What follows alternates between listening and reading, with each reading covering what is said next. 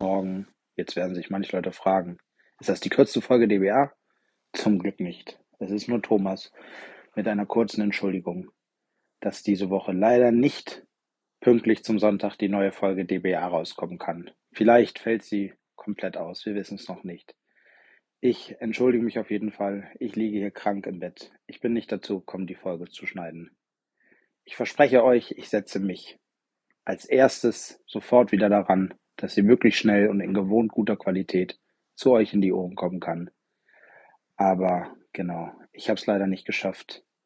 Es tut mir leid. Ich wünsche euch einen schönen Sonntag, eine schöne Woche und mir natürlich selber gute Besserung und dass wir uns nächste Woche wiederhören. Bis dann. Tschüssi.